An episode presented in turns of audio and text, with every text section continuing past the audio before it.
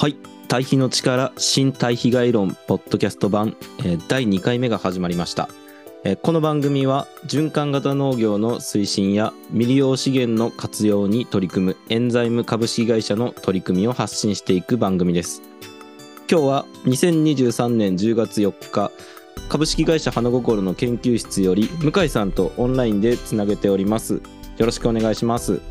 ろしくお願いします。お願いします。と、向井さんについて私から簡単に説明させていただきます。向井さんは大阪府の出身で大学は名古屋大学を卒業。2013年から立命館大学で微生物学の研究を始め特に土壌微生物環境を整えることによる土壌浄化土壌環境、えー土壌改良に焦点を当てた研究をしていました。2017年10月からは株式会社花心に入社し研究開発や新規事業を担当していますえ今日はよろしくお願いしますよろしくお願いいたします。いただきます。はい、改めまして、えーえー花心で研究開発担当しております向井正樹と言います。よろしくお願いいたします。えー、宇野さんご紹介ありがとうございます。えー花心の話をさせていただきますと、まあ、花心は1949年創業の、えーまあ、園芸家庭園芸向けの肥料や培養土を製造販売する会社になります。ま私の方はそこで、まあえーまあ、研究開発が担当ということで、えーまあ、品質の評価であったり、まあ、新しい土のま開発といったところをやっておりますが、まあ、その傍らで、えー、農業に対する貢献、まあ、未利用バイオマスの、えーまあ、有効活用といったところも、えー取り組みとして行っておりまして、まあ、その過程で、まあえーエンザイムさんとお知り合いになることができましたそして、まあ、腐食技術協議会腐食前身は腐食技術普及協議会という名前だったんですけど、まあ、これをせん2017年の12月から始めてもうすぐ6年ですねあのいろいろありましたがあの仲良くさせていただいております。はい、そそんなにいろいろなかったでしょ、別に。まあそうですけど、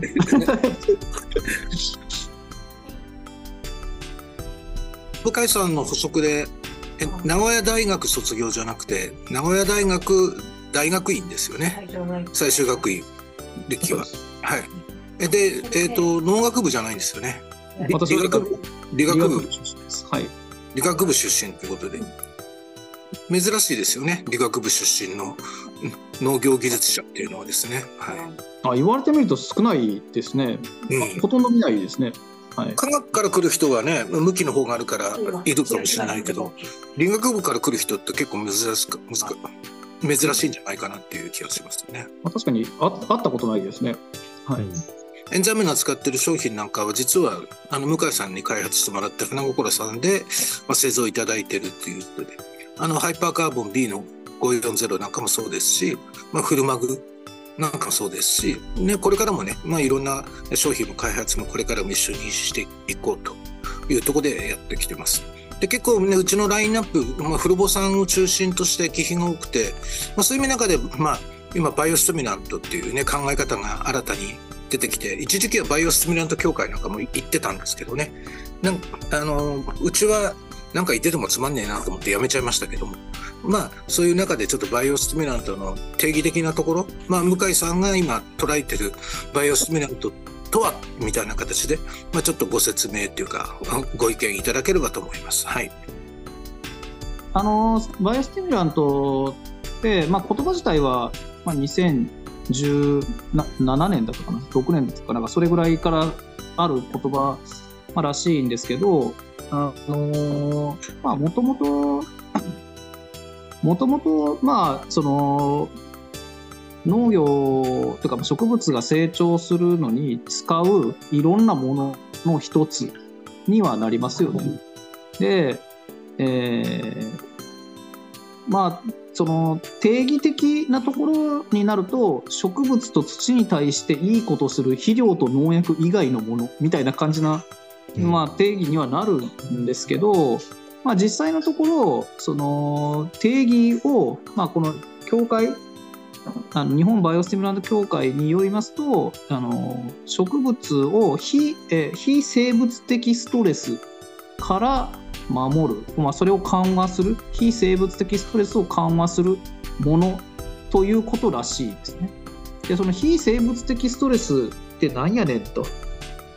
言いますと、まあ、やっぱりこの植物が受けるストレスっていうのはやっぱ虫にかじられたりとか、まあ、病気になったりとか、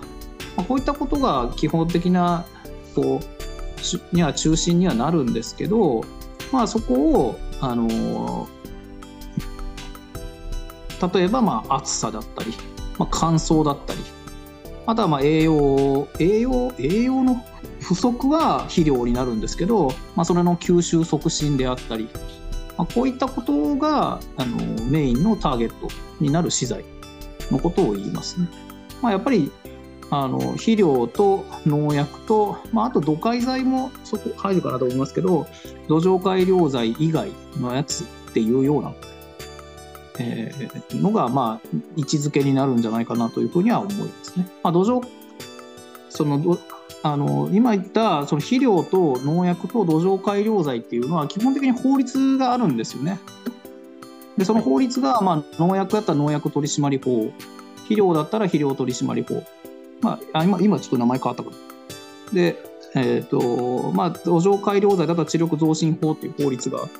まあ、今のところバイオスティミュラント資材っていうのは、まあ、その法律には入ってないまあ、どこにどこにも入ってないグレー、まあ、はい、言ってみればグレーゾーンですよね。まあ、無法地帯っていうことです。はい、うん無法地帯というより、まあ、グレーゾーンというのは無法地帯ですよね。まあ、ちなみに、えっと、僕の手元に、この、BS の定義が書いてある、その、バイオスティミュラント協会が出しているガイドブックがあって、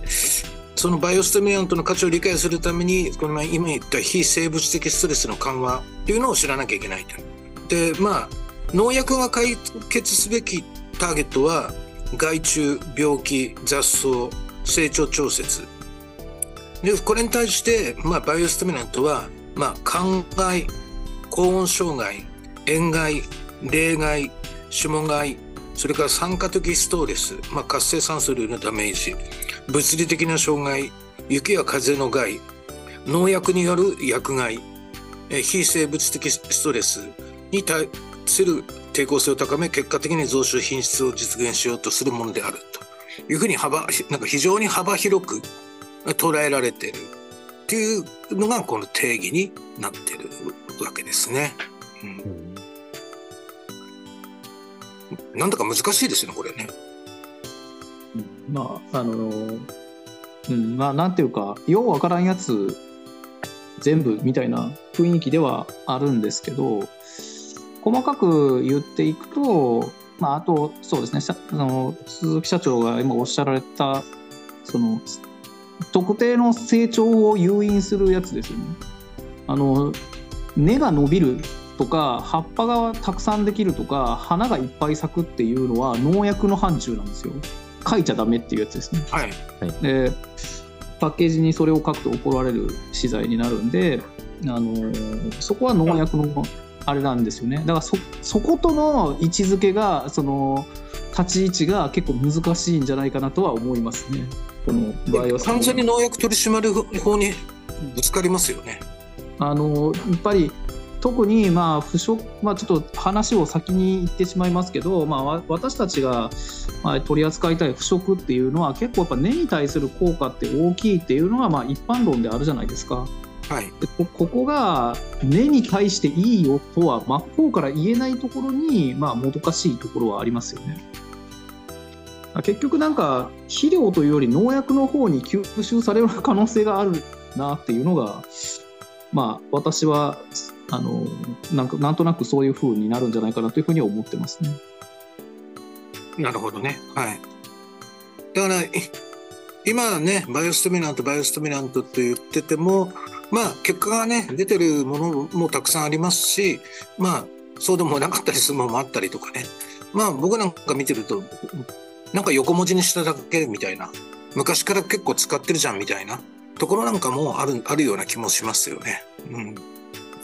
もう全くそうですね。その変わり映えしないやつもいっぱいありますよね。でもこれがなんか新しいマーケットっていうような形で捉えられてるっていうのもまあ現状あるのかなっていう気がしますけども。でこれ定義の次に書いてあるのがその BS の分類、まあ、BS ってイコールバイオステミラントで資材の起源別ってなっててまあ BS に分類されてる資材っていうのが1として不織質の有機酸資材フルボ酸不眠酸っていうのが1番目に来てて2番が海藻及び海藻抽出物多糖類。で3番目がアミノ酸及びペプチド資材。4番が微量ミネラル。5番が微生物資材。トリコデルマ菌菌根菌酵母古草菌根粒菌などで今時トリコデルマ菌なんてなんか珍しいような気もしますけども。6でではまだ行きますよ。流行ってますよ。6はその他で動物性由来機能成分微生物代謝物微生物活性化資材などみたいな形の大体6つに分かれてる形ですね。なんかあんまり買い映えもしないっちゃ買い映えもしないなみたいな。その本見てないですけど、僕も同じような分類をしてます。はい。はい、まあ、なんか、昔から、ななんでしょうね。そう普通じゃんっていうのが、あの、まあ、思うことですよね。その、腐食だって、まあ、あの昔からそれは腐食は重要だって分かってたし、まあ、海藻を海のものを入れるといいよって言われたり、まあ、ミネラル入れたり微生物入れたり、ね、あとはなんか植物の抽出液使ったりそんなのそんな珍しいことじゃないですよ。まあそそうですね特に僕らが関わってる、まあ、どっちかっていうとエンザイムとか花心さんの農業部門でもどっちかまあ別に観光とかそういうのにこだわってるわけじゃないですけどもどっちかっていうとまあ有機農法的なこう考え方の人が多くてね、まあ、こういうの併用してる人たちは結構今現状いますよね。まああのー、向きの人でも結構使ってる方もたくさんいらっしゃいますし、まあ、使い方なのかなっていう気はしますね。個人的に面白そうなところってあります？向井さんって。一番私好きなのは好き好きって言っちゃっていいのかどうか分かんないですけど個人的にやっぱりミネラルがあのないミネラルって外から入れられ入れないと絶対にダメなものじゃないですか。でここをなんか肥料じゃなくてスティミュラントっていうのはすごい違和感があるんですよね。まあ、その、うん、いや、全く一人で思いません？ミネラルって必須なんじゃないのって。入れて当たり前だろうみたいな。そう思うんですけど、なんでこれをスティミュラント資材にしてるのかっていうのは、ちょっと意味がわからないなと思ってて、いや、手伝ってなんだ、手伝って、マグネシウム、カルシウムあたりまではもしかしたらその肥料としてカウントでされるのかもしれないですけど、まあ、鉄とかあの、まあ、モリブデンやらマンガンやらあのまあ銅だとかあの辺だって、まあ、微量で酵素もか。微量ですけど使うわけじゃないですか。でそれを供給する資材が肥料じゃなくてスティミュラントっていや本当に植物のこと分かってんのって思ったりはするんですけどね。なんかあのよく分かんないよく分かんないな。っていうのであったりですとかあとはまあ微生物のところも微生物のところも微生物を入れたと入れたらスティミュラントだけど微生物の餌になるような例えば堆肥を入れたらそれは結局肥料なんですよ。だから微生物を入れることよりも微生物環境をまあなんというか整えるというか良くするためには菌だけじゃなくて資材がいるわけなんですけどその資材っていうのはお,、まあ、おそらく堆肥って言われるものになりましてでその対比はスティミュラント資材じゃないっていうのもなんかなんかどこへ行きたいんだろうな このこの定義はっていうふうにはちょっと思うんで思思いません？私はそれすごい違和感だってなんとか金ってまあまあまあいいです。いいですがまあこう今ねいろんな会社が出してるなんとか金とか入れたってね基本的にその土壌でその菌が繁殖していかないと何の効果もないわけですよね。まあ、その無機物だけで有機物がほとんど指摘されてないところに例えばその根粒菌だとか筋根菌だって根の周りで働くものがあるんだよって言ってそれだけ入れた入れた入れたとしても微生物が繁殖する環境がなければ、間違いなく育たないですしであとそこにもう磁場の菌もいるわけですからね。そいつらとの戦いになるわけなんでまあ磁場の菌の方が圧倒的に多分強い環境がある可能性はありますよね。なので、まあ、どう優先化させていくかっていうことも考えずにその菌だけを入れればいいっていう考え方を持ってると全然多分効果が出ないんじゃないかなという気がしますね。なんかもうあのもう例え話になりますけど、まあ、これ本当にあの素手で戦争に行くようなもんなんですよね。で飯ご飯もない武器もないのに戦争に行かせるぐらい無謀なことをやってる、まあ、インパール作戦という作戦が昔あったんですけど、まあ、それぐらい無謀な作戦をあのやると。現地調達してこいもできないっていうような状態で微生物を働かせよったって。それはなかなか、あの働かないですよね。でこの菌効かないとか言われちゃうんですよね。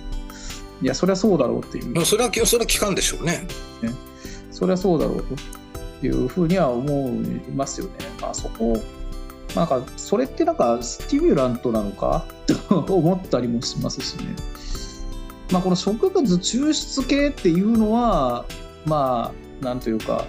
まあ、多分一番定義に合ってるんだとは思うんですよね。これが、これが、はかなり、まあ、それの定義に近いんちゃうかなとは思いますけどね。なんかそのあの一回そのスティミュラント協会のセミナーを聞いた時にあの草を刈った後に出る匂いが植物の成長を良くするっていうあの講演があって神戸大学の先生が言ってたのかな。あのそういう講演があってその話は結構面白かったんですけど現実的にそれをの 資材として使うのは難しいんじゃないのかなとは思いましたけどね、まあ、ああいうのはなんか植物を、まあ、非生物的なストレスから緩和してるっていうふうに言えるのかなとは思いましたけど他は拡大解釈だろうっていうふうには、まあ、思いますけど。もう本当ですよね。なかなか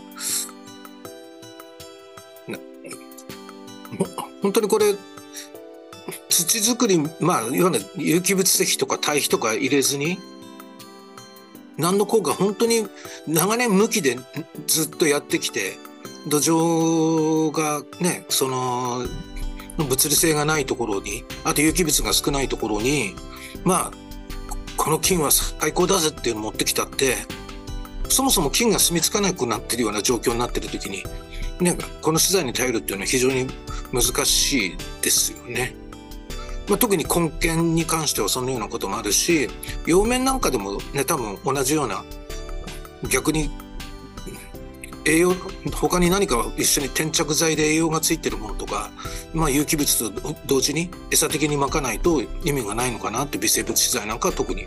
思いますよね。まさにインパール作戦そうなんですよ。家と見るですね。はい。使わしとかこれから。も田口蓮也の話をしだすと長いんでしないですけど。あのそういう意味ではそのななんていうんですかねそのあのまあ多分鈴木さんとその話したことあると思うんですけど、まあ、結局そのエレメンタルなんですよね。その必須なんですよ全部。その微生物だってあの微生物がいないところでは植物育たないですし、まあ、ミネラルは当然必要だしアミノ酸もアミノ酸吸収させた方が効率がいいしあの、まあ、海藻海藻はちょっとあれですけど、まあ、腐食酸だってその腐食フルボ酸だってあの土には、まあ、そもそも備えられてるもんですし、まあ、それを上手に使えるように植物っていうのはできてるわけなんで、まあ、どっちかっていうとまあ必須なんですよね。だかスティミュラントっていうと刺激してるっていう風な、まあ、ニュアンスで捉えがちですけど全然刺激じゃなくて、まあ、もうそれは必須であってあの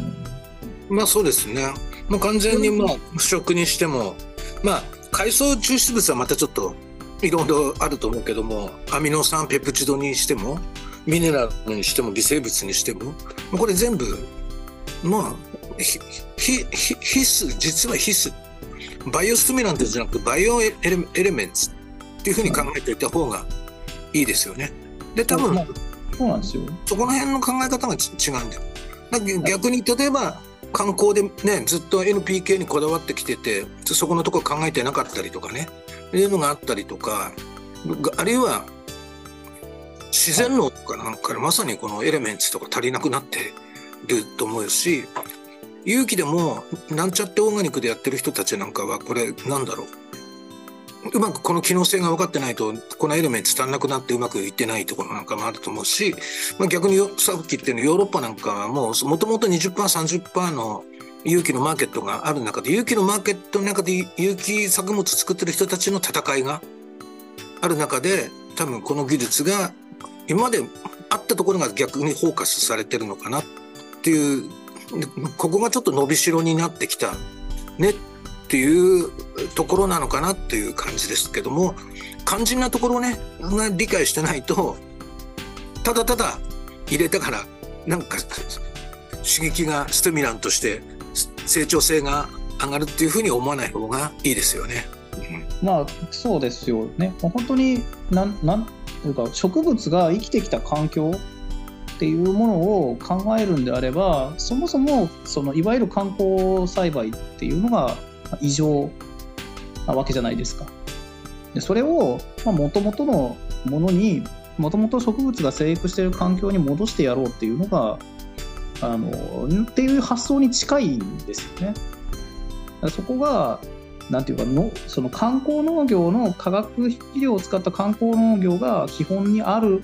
っていう考えから来てるんですよこれは。そこそこにモヤモヤが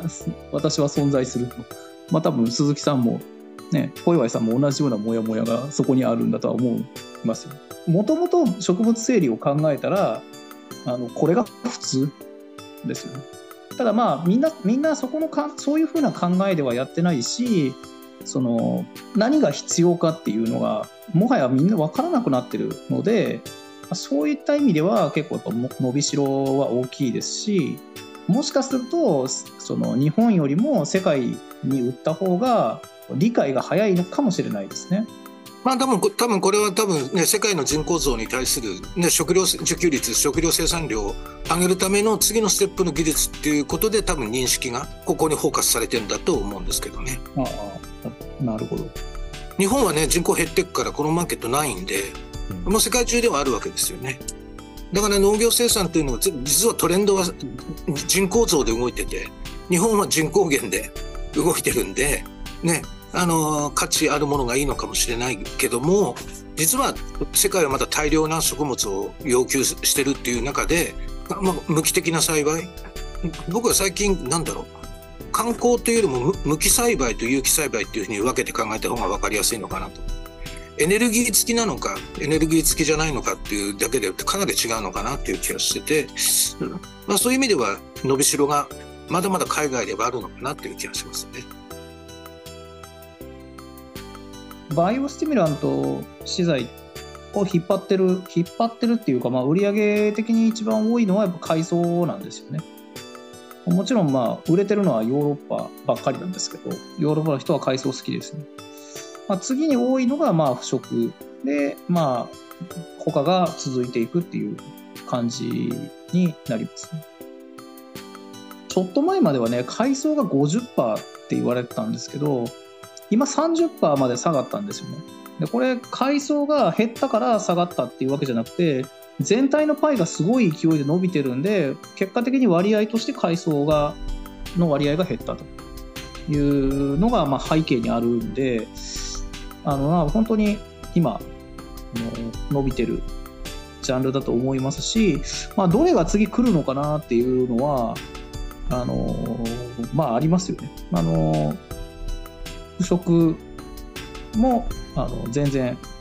あのまだまだ使い方を磨いていけばあのすごい伸びしろがあるんじゃないかなとは思ってます。あと組み合わせでなんかすごいのできるんちゃうかなっていうのは今ちょっと私の方でも試行錯誤しているところです。逆にねこうバイオステミナンといった技術で植物のこの生物的ストレスとかこうなまあ、ストレスをか植物へのストレスを還元して、えー成長を上げたり増収したり品質上げていくっていうあったら逆にストレスをかける技術があるとこれ除草とか浴槽につながるんじゃないですか？あんまちょっとあんあんまり言えないんですけどね今ねそんなことを少し今やって調べてます。はい逆にストレスをかけると、まあ、時間差でねストレスかければ本植物育てたい植物が先に伸びてれば後から来るもの初めだけねしっかりあの除草とか状態でいけば後から来るものに対してストレスを与え続けるような環境ができれば、まあ、除草浴槽もできるんじゃないかななんていう気もししてるんでちょっと面白い資材見つけてそういうのを今いじったりとかね、えーしてるのもありますね。あの実際あの私あの、まあ、にがりを販売してるんですけどあのどうしてもね最後にがり袋袋でくれる1000リッターのビニール袋でやってくるんで最後余るんですよね。すごいちょろっと余るちょろっと余るんですけど持てないぐらい重いんで、まあ、困った私はあの会社で草ぼうぼうのところに除草剤としてにがりを巻きました。枯れるんですよね。だけどしばらくすると前より勢いを勢いよくなってどんどん来ちゃうんで。あどうしたもんかなと思って今ちょっと考えてるところなんですけど。多分効く濃度があるんでしょうね。あるどっかに。ストレスになる濃度があって。あるんですよ。いろんな資材っていうのは諸刃の剣でたくさん入れればいいものとたくさん入れなくてもいいものがあってたくさん入れたら逆に濃度障害が出るものとかあってまあミネラルなんかもそのあれですよね。多分その使い方っていうのがまだまだこうノウハウ化されてないからもこういう資材がまだ売れてきてるのかなっていう気がしますね。そうですね。まあそうです。ほんまにそうですね。あのみ一番効くマグネシウムが一番効く濃度がこれぐらいっていうのは、まあ、全然解明されてないですよなんか全然あってもおかしくないようなあの研究なんですけどね。あのミネラルは相乗作用も拮抗作用もあるからでまあで全体でねレベル感もバランスもあるんでねまあそういう意味でミネラルというのは非常に難しいなっていうふうに土壌分析してても溶けてないミネラルがあったりとかねあって、まあ、単純に本当ステミュラント資材で液肥で巻けば効くっていうのっていうのは多分そうはないのかなっていう気がしますよね。うん、じゃあにがりか。にがりはな塩化マグネシウムにがりバイオスティミュラントにがりなんて何十年前から使ってんの？どこがバイオスティミュラントなの？っていう横文字にしただけですね。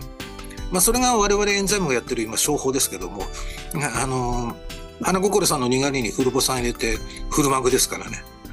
これはまあ立派なマグネシウム商品としてバイオスティミュラント系の枠の中に入ってしまってる。まあでもあの好評ですよ。やっぱ曇天対策でも、まあ、かなり効いてる。で根強い人気がありますよね。さっきまあ微生物系はまあ土壌環境の問題があるっていうことでまあね あの微生物インパール作戦とこれから呼びましょうけども DS インパール作戦と呼んでいいのかもしれないけど逆にうまく使えば面白そうな微生物っていうのはどの辺のに今後のマーケットがあるような気がしますか？開発とかする上で。これは面白そうだなって今考えてるところっていうのは。まあ、一番はやっぱり乳酸菌ですね。今は。健康食品っぽいですけどあのちゃんとなんていうか根源に届く乳酸菌が ね腸に届く乳酸菌みたいですけど根源にね根源で仕事する乳酸菌っていうのがどういうのがあるのかなっていうのは思ってますね。なんかあの世界の土を見るとやっぱりアルカリが多いですよね。でその今あの植物性のあの有機でも使えるポリマーがあって私昨日その仕事それの仕事で沖縄に行ってたんですけどあのこういうのに、ままあ、単に水を吸わせてあの水を吸わせて保水させて、まあ、保水と保肥をできてあのこうなんか砂漠砂漠じゃないですけど乾燥地帯の農業に役に立ちますよっていうのでも全然いいんですけどなんかもっともう一歩進めようと思うとやっぱ乳酸菌と一緒に使うとなんかもっとプラスの効果が出るんじゃないかなっていうふうには思ってます。でまあ、乳酸菌ってあのかあの元気で効くのがやっぱり強いんで後期でも元気でも効く菌が多いんで、まあ、そこそこがやっぱりなんとか雑に使えるから着目してますよ。まあ、同じ理由で酵母もあるんですけど酵母はやっぱりあのまあ、カビと環境がかぶるんでやっぱり私は乳酸菌かなというふうには思ってます。酵母もね、絶大で養生処理とかね、ああいうところで機械入れれば、そのガスを出す量とかアルコール発生量ということで、多分力あるけど、まあ、普通に土の中にいるとカビとかぶるんで、ちょっと危険かなっていう気がしますよね。そうなんですよ。微生その酵母が好む環境っていうのは、カビも好む環境にどうしてもなるんで、あんまり酵母のことを意識しすぎると、なんか良くないのかなとは思いますね。あそあのそのその女の子を追いすぎると怖い人が出てくるみたいな 感じになっちゃうんでそういうイメージ僕は酵母は持ってて、まあ、乳酸菌の方があの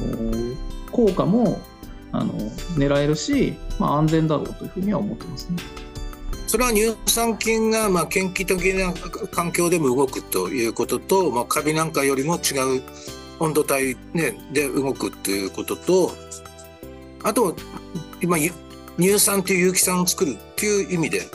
ペーハーも下げられるっていうとこですよね。とそうですねそれとあとまあなんていうか水分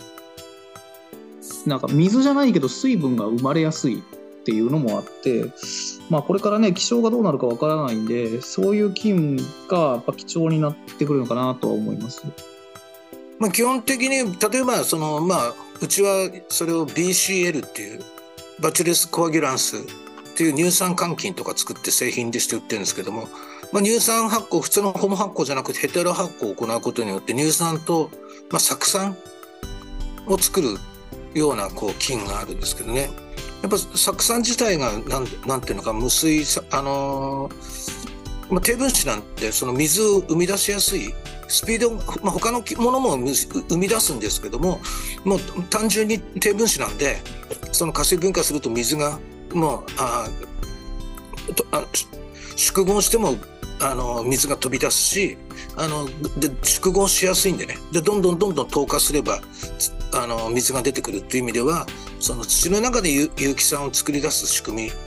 みがある菌っていうのは大きいですね。だからこれは乳酸菌であり、まあ、酪酸菌でありあとまあ酢酸菌っていうのも一応いますけど。まあ、でポピュラーなのはやっぱ乳酸菌なような気がしますよね。これ普通根源に乳酸菌って普段はいるいるもんなんですか？まあいますけどいるんですけどあんまり植物って乳酸菌を引き寄せないですね。なんかやってもらいたいことが違うのかな？はい、ただその植物ってまあ、ミネラル吸収するときは、まあ、の根酸を出すわけじゃないですか。で、根酸って、まあ、根酸を出したいぐらいミネラルを吸収したいんだから、コンパニオン微生物として、その、乳酸菌従えてた方が楽なんじゃないのかなと思ったりするんですよね。ま、ミネラル、まあ、ミネラルの吸収の話に、まあ、なるんですけど、まあ、ミネラルの吸収をあの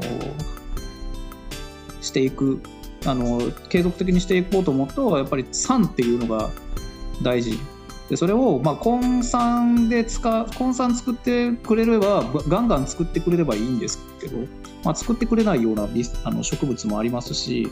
ましてあの根酸って光合成産物になるんで光合成産物もったいないから、まあ、乳酸菌の方がいいんじゃないかなっていうふうにはなんとなく思ってそういうなんというかシナリオがあってあのうまくできないかなというふうに植物のプロダクトにつながらないかなというふうには思ってるんですよね。僕らなんかも最近シーケンスでいろいろ見るとその消化脱窒菌とか多かったりクリーニング菌が多かったりとかね、えー、まあ根粒菌に近いものだったりとかね。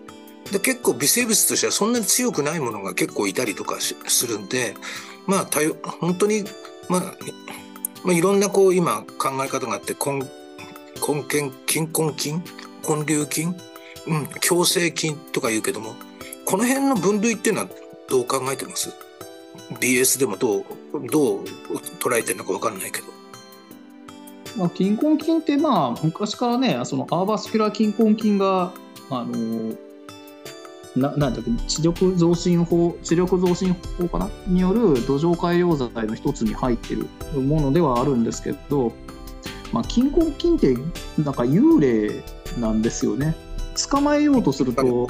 分かんない捕まえようとするといないだけどなんかいるっていうやつでただ菌根菌がいないとダメな植物っていうのは多くてちょっと忘れた。忘れましたけど木木に結構多いんですよ。そういう植物。でであの研究自体は結構進んでますであの菌根菌って結局のところはカビなんですよね。ほとんどほとんどとかも全部そうかな。カビなんですよね。カビなんで要は炭素を食ってます。で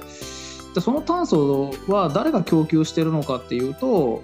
まあもちろん植物が供給してるんですよね。植物の光合成産物をまあちょっと食べてあの植物にいい活動をするという総理共生が菌根菌がやってることであってでなんであの、まあ、菌根菌ちゃんと働かせようと思ったらやっぱり結局光合成させないといけないっていう話になってくるんですよね。で菌根菌後から入れるっていうのは僕たちはあんまり賛成じゃないですね。あの例えばこの間理研の一橋先生の論文で菌根の微生物で根菌菌とは書いてなかった共生菌って言い方してはい、パイニバチルスっていうのがよく動いてて、はい、うん、あの消化脱窒でも窒素のあの固定なんかもするなんていうようなこう論文が出てましたけど、はい、意外とパイニバチルスなんてうちの体測るとみんなどこにでもいるような菌なんですけどね。パイニバチルスはライゾバクテリウムっていうジャンル、まあ、根源根源細菌かのの中ではかなりメジャーなやつですね。さっきあの私コンパニオン微生物って言ったんですけどそれちゃんと言い方があるんですよ。忘れてしまったんでちょっと変な言い方してるんですけどその植物の成長を助けるえっとね根から5センチ以内にいる微生物っていうのって定義がちゃんとあるんですよ。名前がついてるんですけどもうちょっと忘れちゃったんですよね。で0.5ミリ以内があのーいわゆるライゾバクテリウムっていうやつなんですよ。でそれがまあ根源微生物っていうふうにあの訳されますね日本語では。だ金根菌って根に根にこう貫通してるやつなんで入ってるやつなんであの、まあ、ちょっとそことは違いますよ。根源ってそのその0.5ミリっていうかなりあの小さい空間なんですけどその0.5ミリに、えっと、その根源以外の微生物と同じだけその0.5ミリに入ってるっていう話なんですよね。それぐらい菌がたくさんいて菌層が豊かなあのエリアなんで、まあ、確かにここを制すると植物の生産量って大きく変わるんですよね。変わると思われるんですけど、まあ、ちょっと範囲が狭すぎるのと分析方法が難しいんでなかなかそこ抜いた瞬間にいなくなってるわね多分ね。そうなんですよ。なんであのあと抜いた瞬間にあの混ざって分かんなくなるっていうね、うんうん、っていうなかなか難しい代物なんであの絶対元気だったらもう空気に触れた瞬間にもうしいなくなってしまうっていう、ね、そうですね。まあ市原先生の研究は、まあ、それに一石投じるような研究をされてますよね。根粒菌ってどうですか？ちょっと今の2つと質が違いますけどね。そうですね、まあ、根粒菌っていうか、まあ、窒素固定菌っていう意味ですよね。うん、あの窒素固定菌ってあの実は窒素固定菌って、まあ、どこにでもいるんですよ。私あの昔研究、まあ、大学で研究やってた頃にあの 田んぼの土、まあ、田んぼの土が一番いそうですよね。田んぼの土、畑の土、えー、田んぼの土を冠水した土、えー、完全に水に浸した土、で、畑の土を一番水に浸した土で、あの窒素固定細菌が持ってる一番典型的な遺伝子、ニフエッジっていうやつなんですけど、ニフエッジっていう遺伝子がどれぐらい活性化してるかっていうのをリアルタイム PCR っていう方手法で調べたことがあるんですよ。そうすると、一番活性化してたのは、もちろん水田に水を張ったやつなんですよ。次に活性化してたのは、乾いた水田ではなく、水に濡らした旗土だったんですよね。だからもともと畑の土なんて窒素固定菌とか根粒菌いないと思われてたのに結局水に濡らしたら出てきたんですよ。これどういうことかっていうと結構たくさんの菌が日和見的に窒素固定菌ができるっていうことなんですよね。だからその環境になったらやるんですよ。これ脱窒も実は同じなんですよね。まあそうでしょうね。はい、でもっと調べてみると脱窒もやるけど窒素固定もやるよっていう菌がいっぱいいるんですよ。しかも相当いるんですよ。なんで環境なんですよねここ。どっちかっていうと環境の方が大事だ。であともう一個面白い実験やったことがあって窒素大量に投入したら根粒ってできないんですよねそれも実験やったことがあって畑にあの大豆の粉を大豆のカスを大量に投与した区と全く投与しない区とあと炭素をいっぱい投与した区、まあ、バーク堆肥ですけどで枝豆育てたんですよ。そしたら本流全然できないんですよね大あの大豆かすをいっぱい入れた区は。窒素をいっぱい入れた区は根粒ができないんですよ。カウンカウントできないぐらい少ないです。で酸素を入れたバーク堆肥を入れた区は根粒いっぱいできるんですよね。おそらくこれはあの根粒菌を活性化するのに炭素がいい。そして窒素がいっぱいあるようなところでは根粒菌はサボりおるんですよ。っていうことがあのこの実験からなんとなく推察された。ということがあってなんとなくあのそうなのかって思ったんで、まあ、豆科を育てる時は、まあ、窒素を入れてあげるともったいないのかなもったいなくて、まあ、炭素でしっかり窒素固定菌にエネルギーを与える根粒菌にエネルギーを与えるとたくさん窒素を固定してくれるということが言えるんじゃないかなというふうには思いますね。多分微生物の種類根粒菌の中でもその従属的なものと独立的なものがあって栄養が必要なものと必要じゃないものが多分あるんでそこで分かれてくるのかなって気はしますけどもそんな考え方でいいんですかね？まあだと思います。はい。またかなりだんだん話がマニアックに な BS から金の根源の世界に行きましたけどね、まあ、これも一時期小岩さんとは話してましたけどねだからその窒素飢餓の時でもバチルスとか増やすぎるとこの根源のねあの新しい根っこを全部バチルスが食ってしまうからまあいろんな問題が起きてるっていう形があってまあ根源には根源に必要な微生物があっての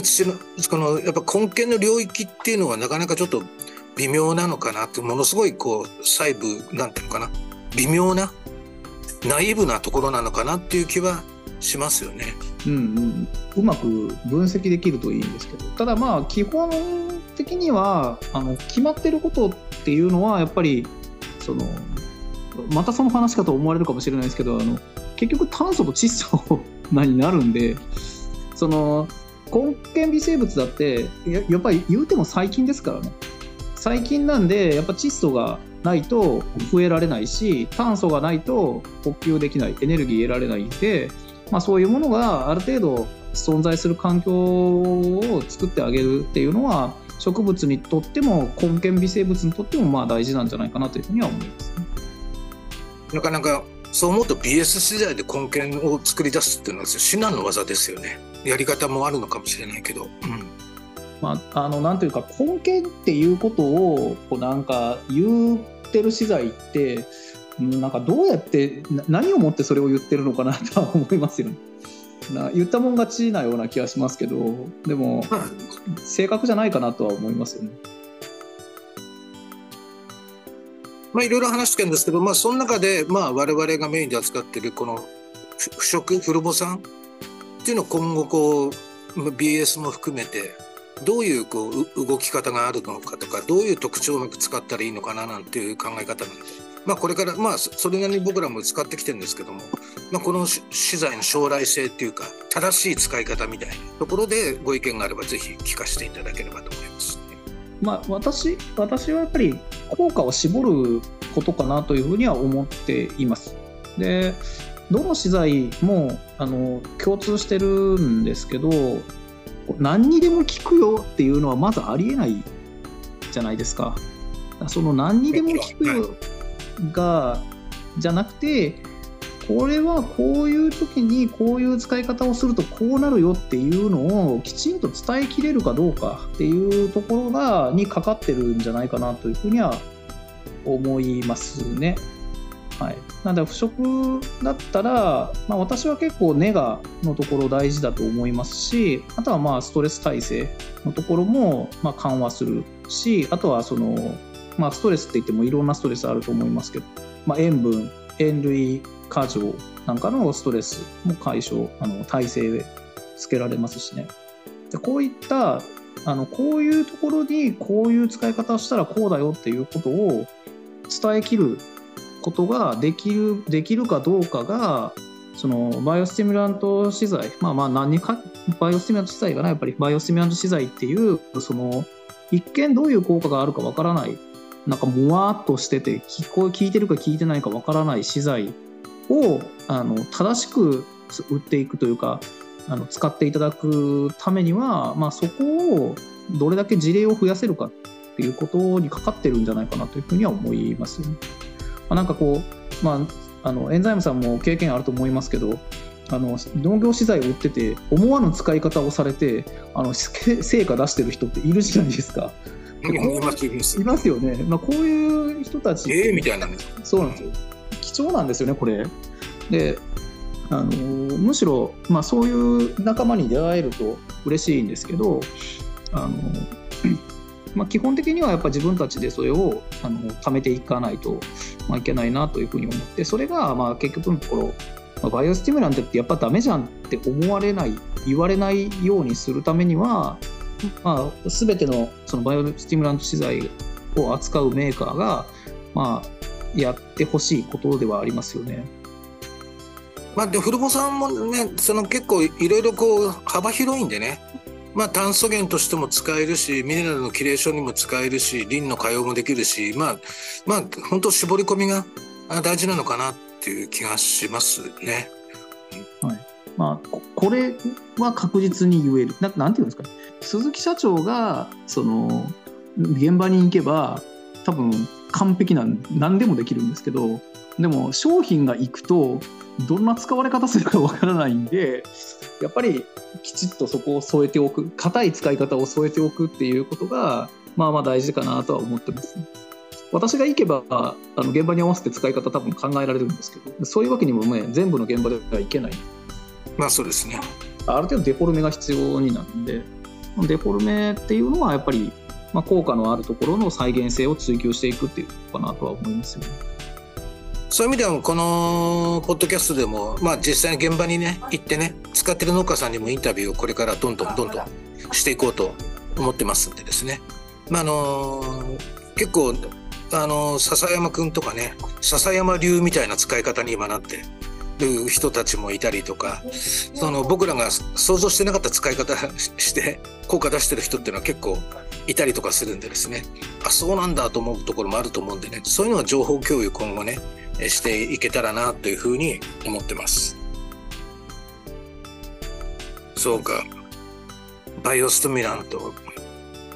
本当伸びるのかな？あのー、いや私さっきちらっと言いましたけど農薬に吸収されると思いますよ あのやりすぎると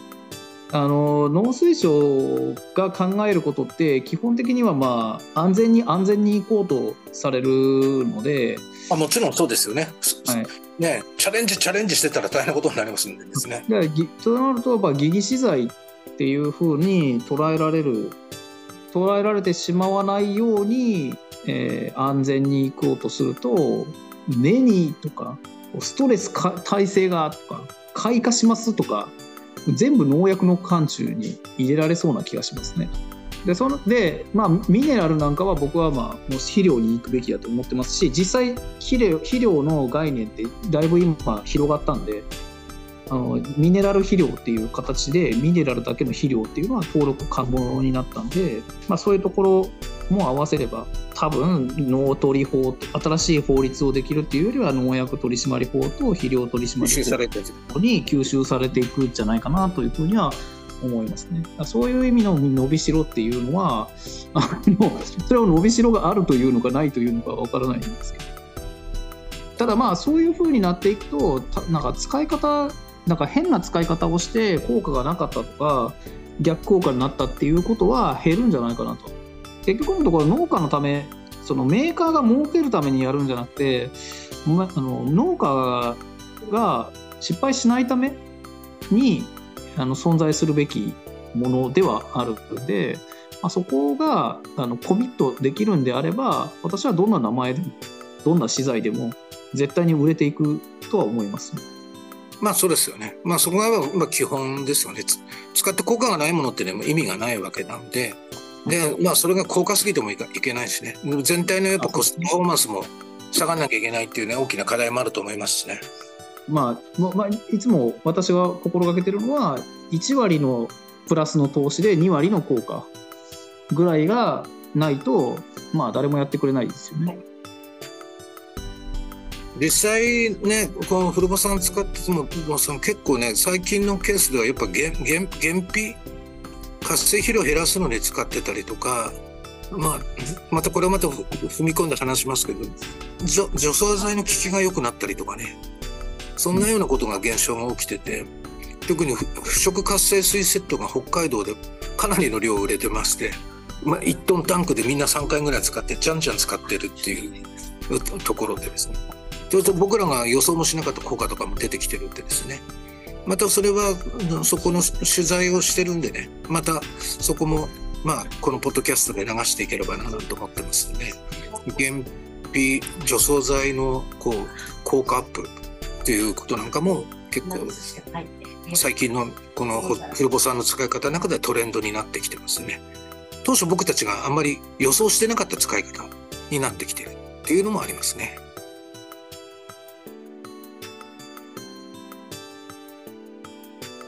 さあ向井さん、今日はあのありがとうございます。あ向井さんにはですね、うちの対比の力の微生物部門とか土壌収入費の講師もやっていただいてます。で非常にね親しくさせていただいてますんでですね、今後もこのポッドキャストに何回か出ていただければなと思ってますんで、今日はまた序章ということでよろしくお願いします。最後に今後の向井さんのなんだろう活動方針というかこういうさっきねその効果のあるものを作っていきいきたいそういう話がありましたけど今後のやっぱ職業柄新規新規の商品の開発とか、まあ、技術の開発なんかもやってらっしゃるんでまあ直近自分の方がこうやりたいと思っていることがありましたら一言教えていただければと思います。はい、今、今ちょっとまあ急ピッチで進めてるのは、えっと、鉄の資材ですね。で、まあこれを、えーまあ、どういうふうに商品にしていくか、どういうふうな、なんていうか、うん効果ををこう押し出したような、あのーまあ、売り方をしていくかっていうところを今フォーカスしています。まあもちろんフルボさん入り。なんでミネラルやっぱり必要だろうということででやっぱり土にミネラルが減ってるっていうことがあんまり気づかれないんです気づかれてないけど大きなリスクにリスクファクターになる可能性があるんで、まあ、そこはちょっと注力したいなというふうには思ってます。であとは海藻がありますけど ちょっとどういうふうに扱おうか今ちょっとまあ悩んでるっていうところですね。あとはまあグリシンベタインとか持ってるんですけどこれもちょっと今、まあ、一人で何分一人でやってるんでちょっと開発が止まってるんですけど、まあ、この辺りもちょっと順次、えー商品にしていきたいなというふうには思ってます。ぜひぜひあの一緒にあの考えてやっていきましょう。僕らも鉄は興味がありますし、何回もいろいろやってるんですけどね。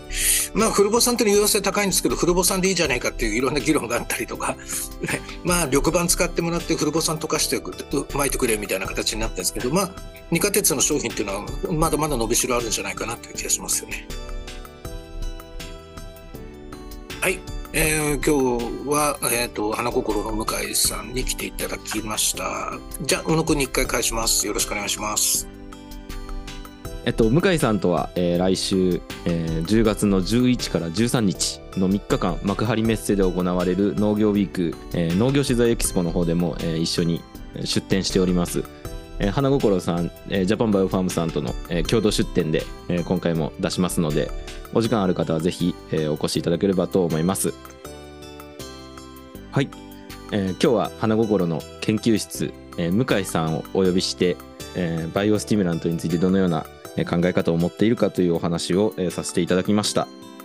これにて堆肥の力新堆肥概論ポッドキャスト版、えー、第2回目、えー、終わりたいと思います。ありがとうございました。向井さんどうもありがとうございました。またよろしくお願いいたします。はいありがとうございました